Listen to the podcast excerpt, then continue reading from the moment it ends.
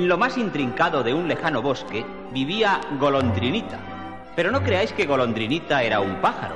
Golondrinita, amigos míos, era una niña de grandes ojos y largas trenzas que vivía desde muy pequeñita en compañía de los pájaros del bosque y por eso la llamaban así.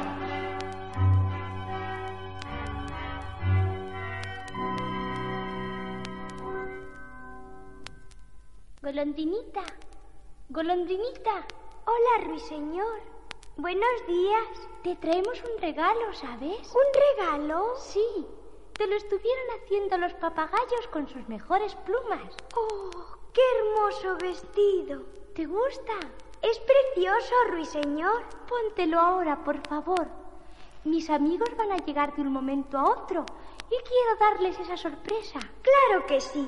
Enseguida vuelvo, ruiseñor. Todos los animalitos del bosque rendían pleitesía a Golondrinita y todas las mañanas, nevara o lloviera, hiciera frío o calor, Golondrinita recibía la visita de... Buenos días, cabrita. ¿Cómo estás?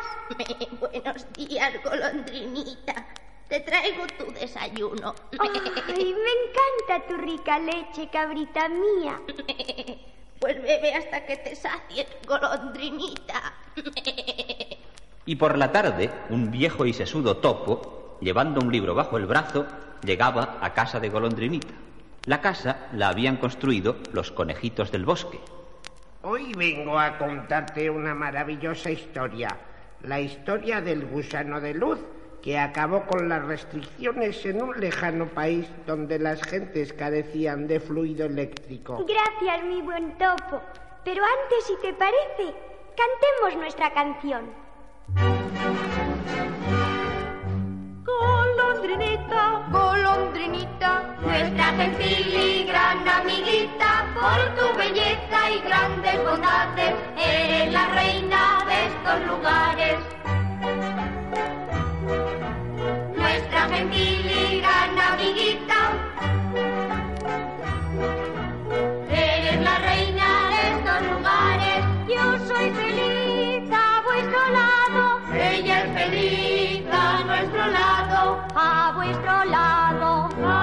Nuestro lado.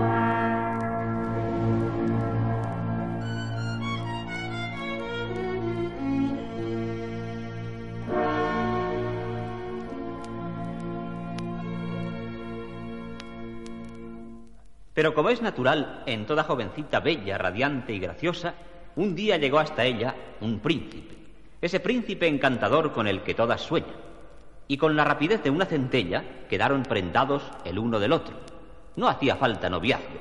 El amor allanó todas las dificultades. Las visitas se hicieron más frecuentes y en una gran carroza tirada por doce caballos blancos cubiertos de plumas y flores, los reyes, padres del príncipe, fueron a conocer a Golondrinita. Y para todos aquellos seres tan felices, compañeros de la niña, aquello era una amenaza. Una amenaza que cada vez se extendía más entre ellos. Se irá para siempre. Siendo un príncipe rico, poderoso y guapo el que viene a buscarla.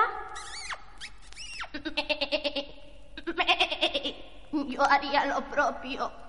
¡Eh, amigos! ¿Qué os sucede? ¿Por qué tan triste? Niña, querida niña, sabemos que vamos a perderte. ¿Perderme? Sí.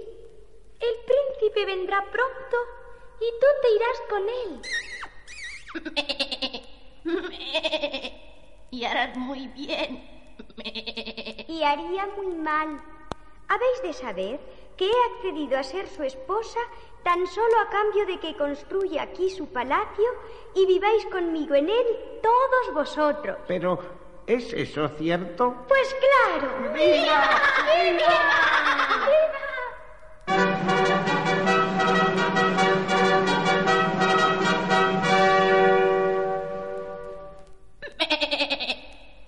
Mirad, aquí llega el príncipe.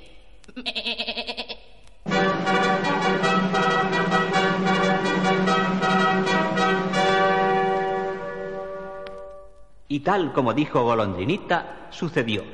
Tras una boda fastuosa a la que asistió no solo toda la corte del país, sino la de los reinos vecinos, que ataviados con sus mejores galas fueron a ella para unir su alegría a la de los demás, Golondrinita no olvidó su promesa.